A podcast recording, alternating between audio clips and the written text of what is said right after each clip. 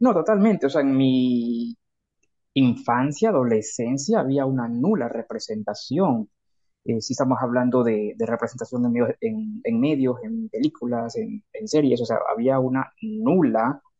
Y si la había, de las pocas veces que la había, era a la mofa, a la mofa o a la realización del, del, de, un personaje LGBTIQ+.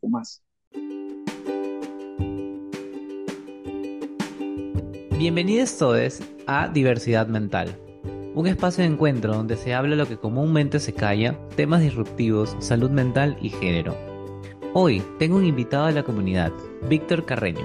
Es director de editorial, periodista de Edición 111, un medio de comunicación que se centra en noticias LGBTQ+. Empecemos.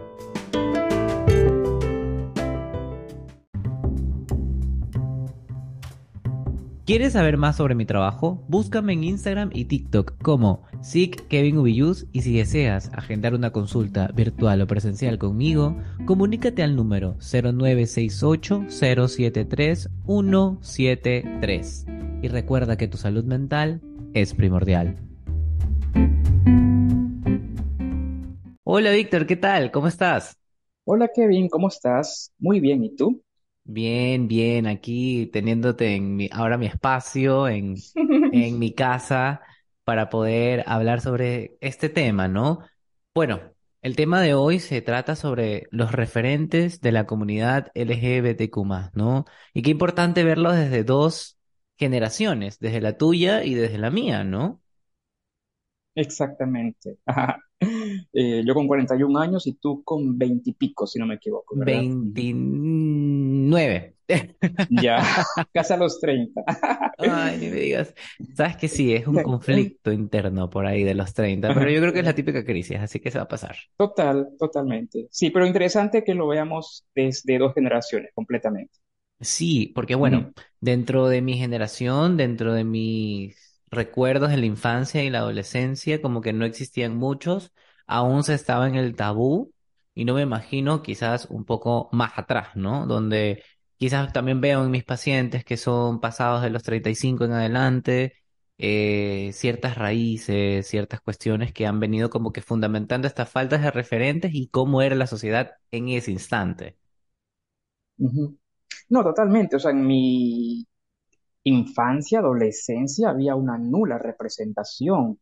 Eh, si estamos hablando de, de representación de medios, en, en medios, en películas, en, en series, o sea, había una nula.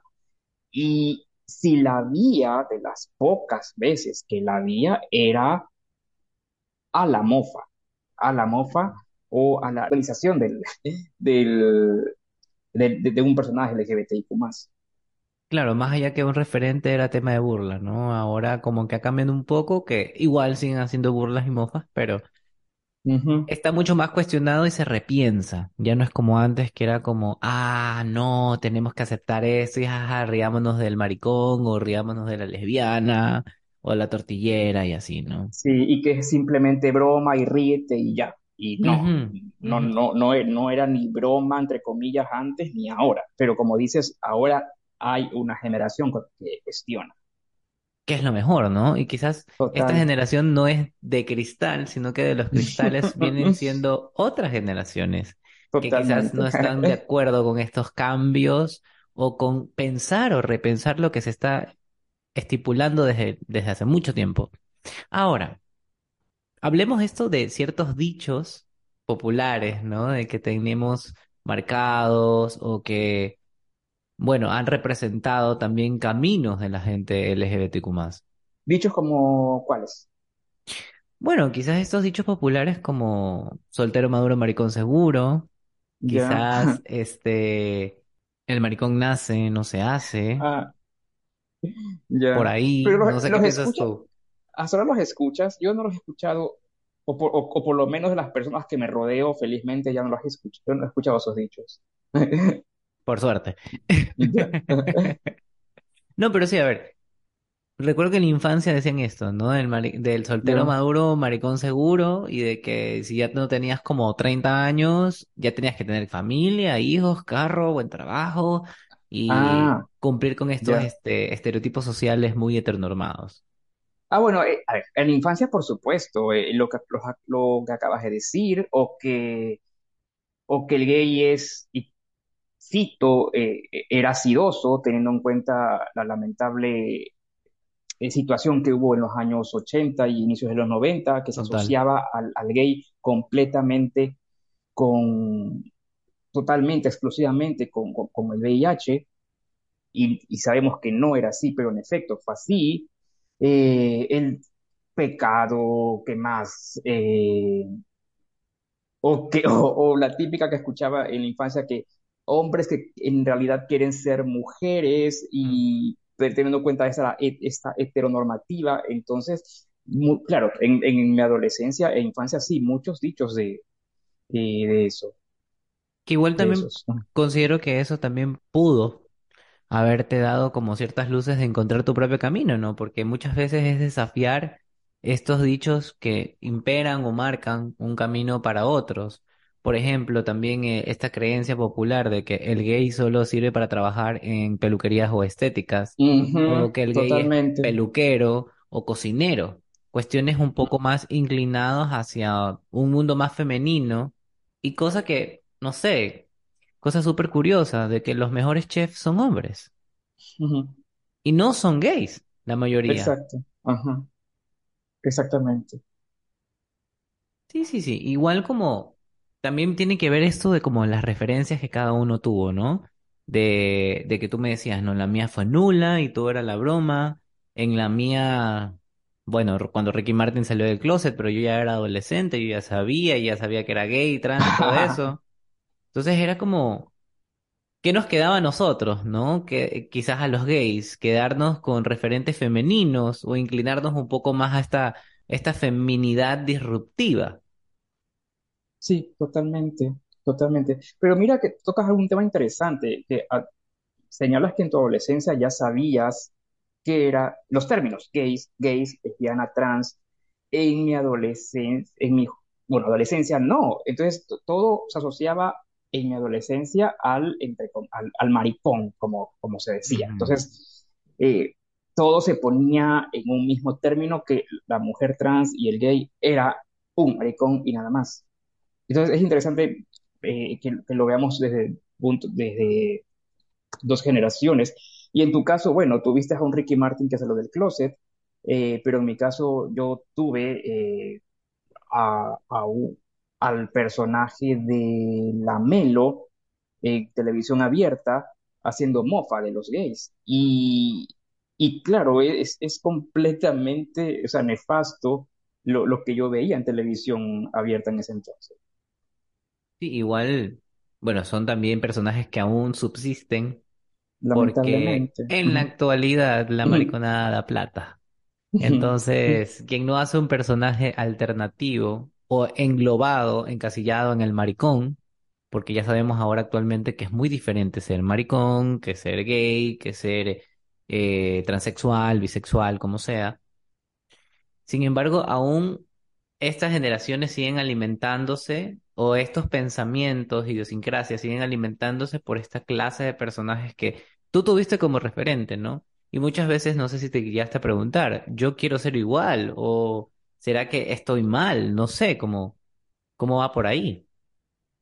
O sea, tampoco me atrevería a decir, o sea, sé a qué te refieres, pero tampoco me atrevería, yo no me atrevería, yo no me atrevería a llamarlo referente, eh, pero sé, sé a qué te refieres, era como que lo único que yo veía, pero sí, o sea, referente obviamente no.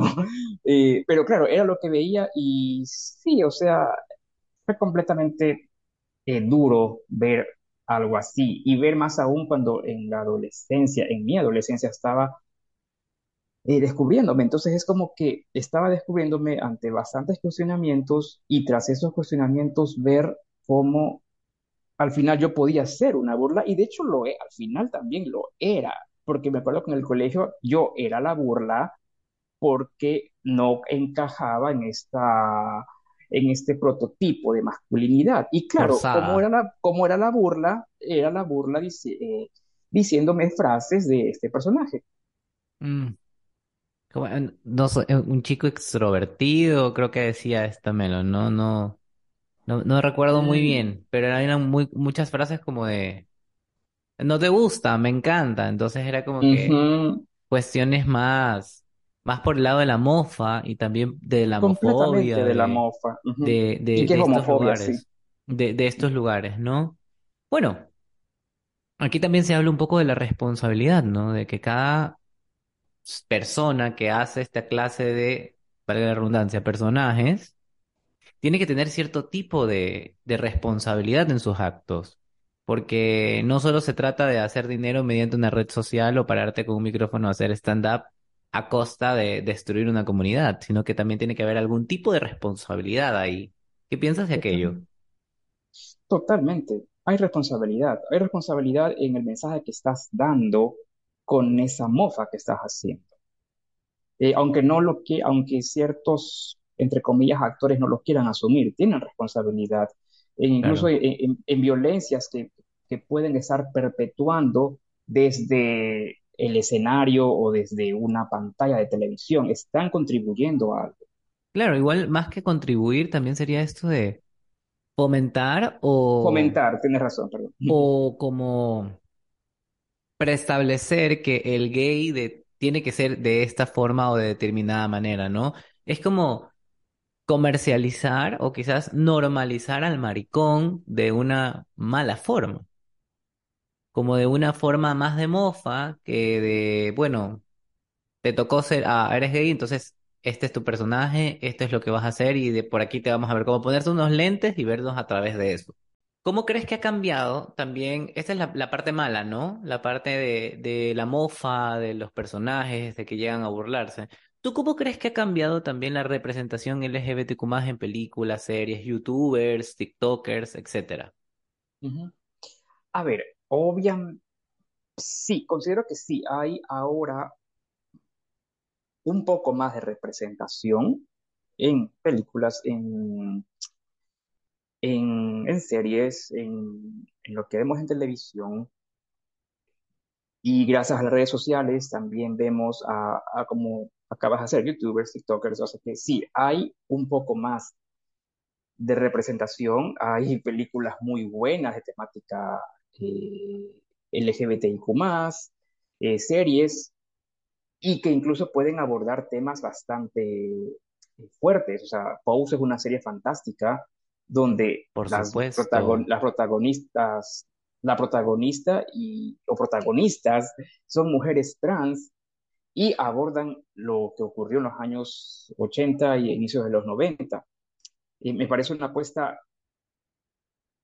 increíble, una apuesta con un concepto, ¿no? O sea, más allá de la representación es contar una historia y contar lo, algo que nos atraviesa o que nos interpela.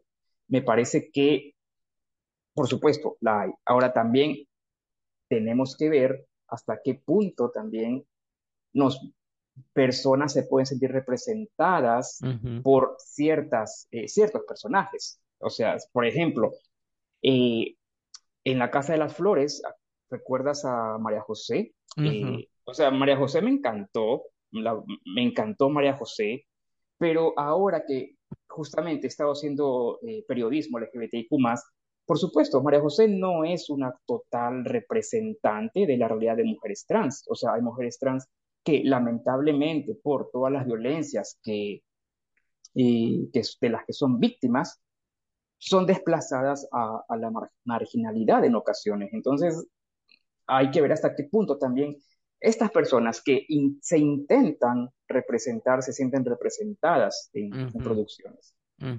Sí, totalmente. Eh, Usando el tema de María José, a mí me fascinó que hayan incluido una mujer trans, pero bueno, una mujer trans privilegiada, que venía de España, que tuvo un, un poder económico para poder hacerse ciertas operaciones, que tiene una carrera, que se hizo trans ya adulto, adulte, podríamos decirle, ¿no? De que fue una decisión y que a la final su pareja, que es una mujer cis, bueno, pues la aceptó y terminaron juntas, ¿no?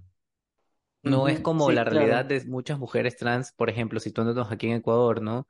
De que tienen que incurrir al trabajo sexual, de que tienen que estar en un albergue. como casa de acogida trans o silueta X, de que tienen que conformarse con ciertas profesiones porque no hay una ley que las ampare, cosa totalmente distinta en Argentina, que reci- recientemente se aprobó la ley de trabajo, de trabajo trans, de que el Ministerio de Inclusión es diferente, ¿no?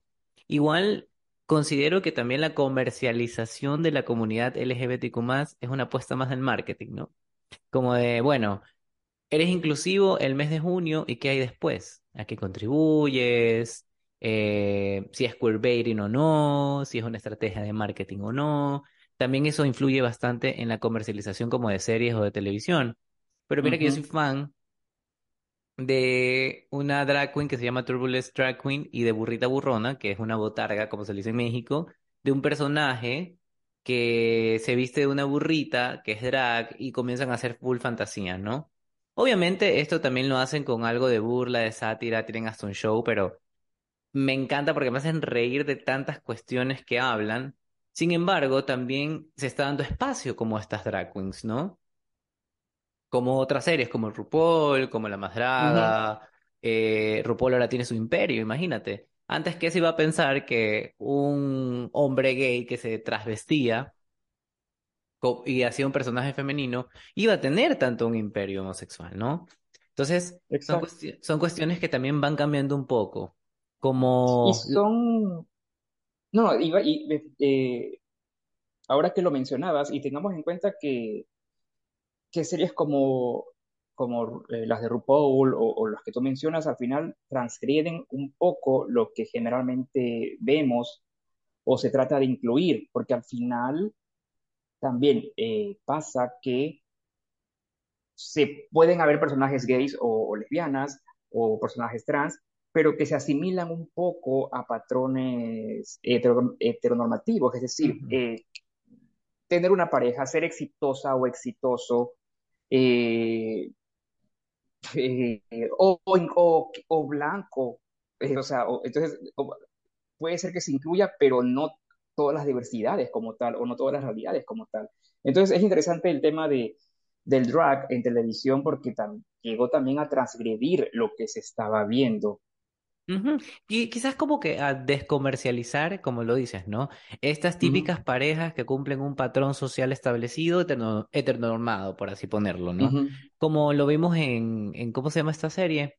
Ay, la de Uncoupled, la de este, la de este famoso, ¿no? Justo lo habíamos comentado en la reunión previa que teníamos, de que sí tenías estas, estos, estos detalles que te hacían ver de que, ah, bueno, eres gay. Y también este Judith Butler lo habla en su libro de, o el, el género en disputa, ¿no? De que ya no hay solo el binarismo de hombre y mujer, sino también hay de hombre de heterosexual y de gay.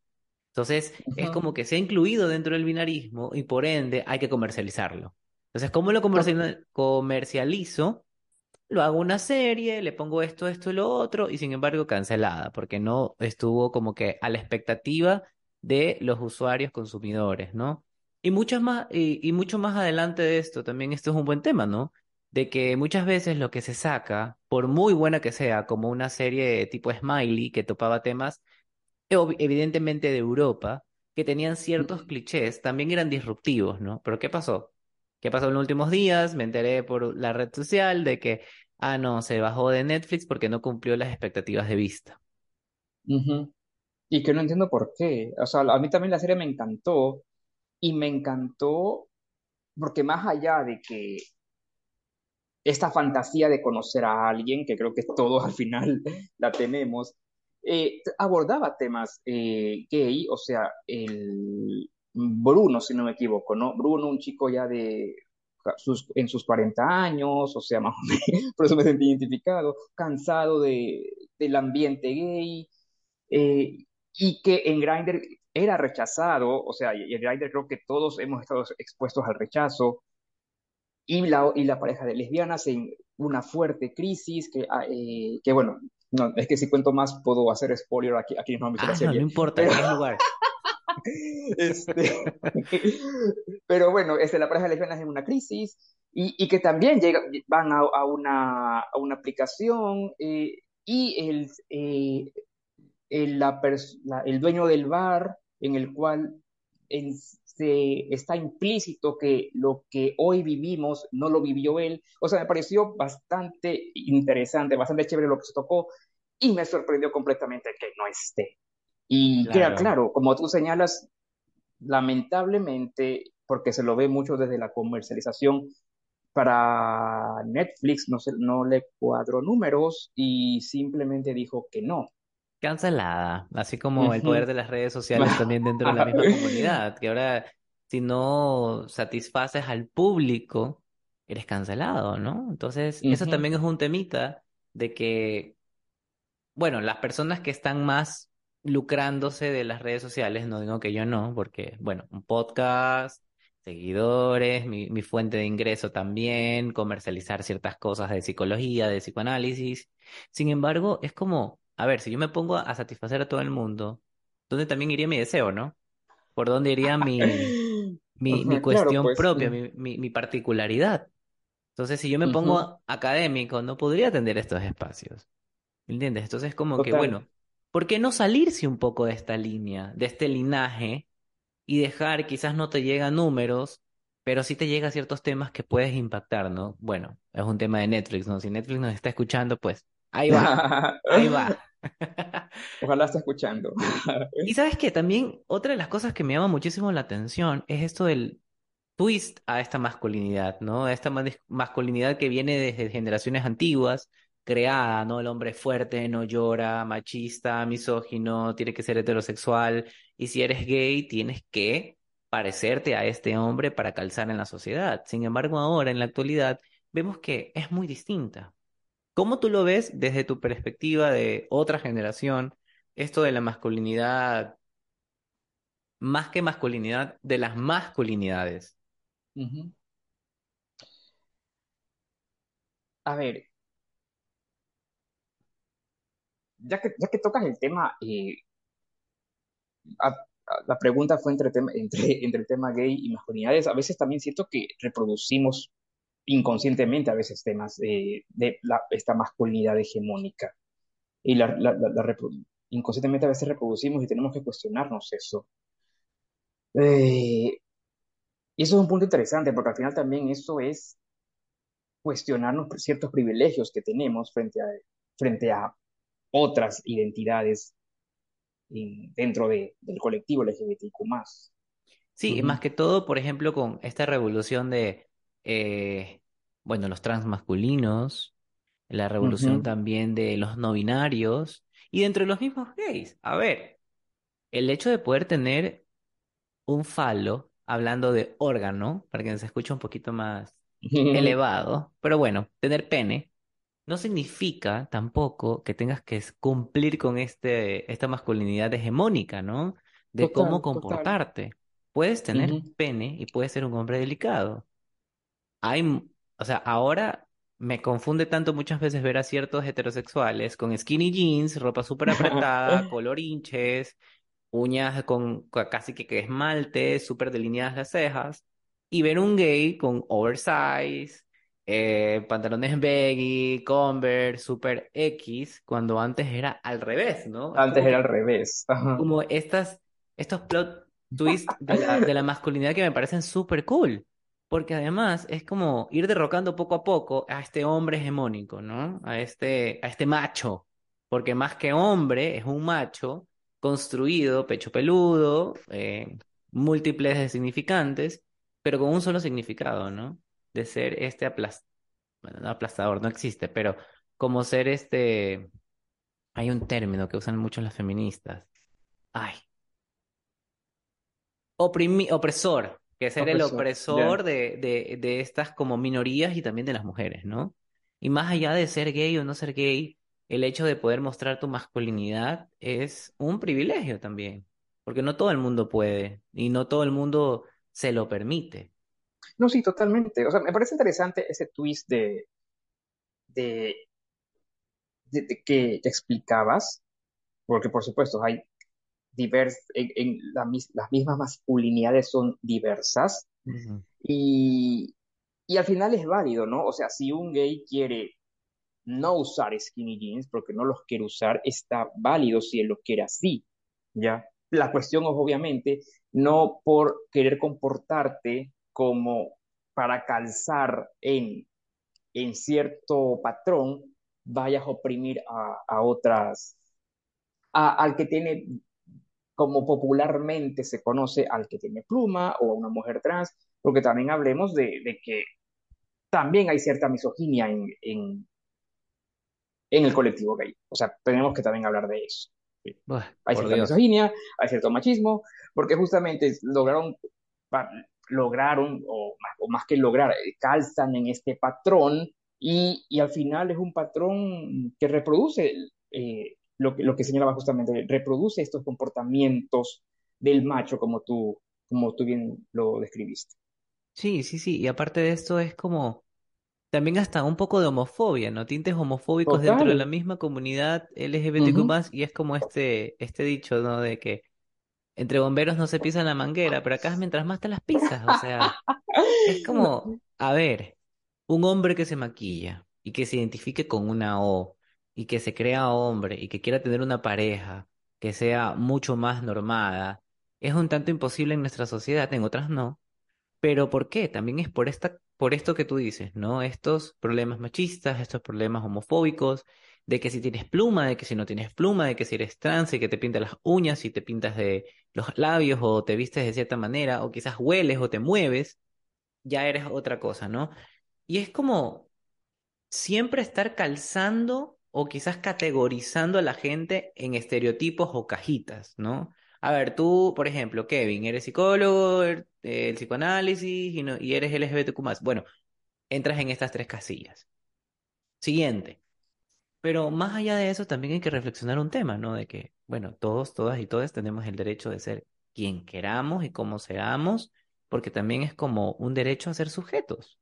Más allá de productos de la sociedad, capitalismo, lo que sea, es también poder darte ese lugar particular, o sea, darte esa cuestión de que muchas veces en la comunidad no se da y de que nos tachamos muchas veces de inclusivos o de tener un abanico de posibilidades, cuando en realidad son solo como siete letras que te pueden definir hasta mientras.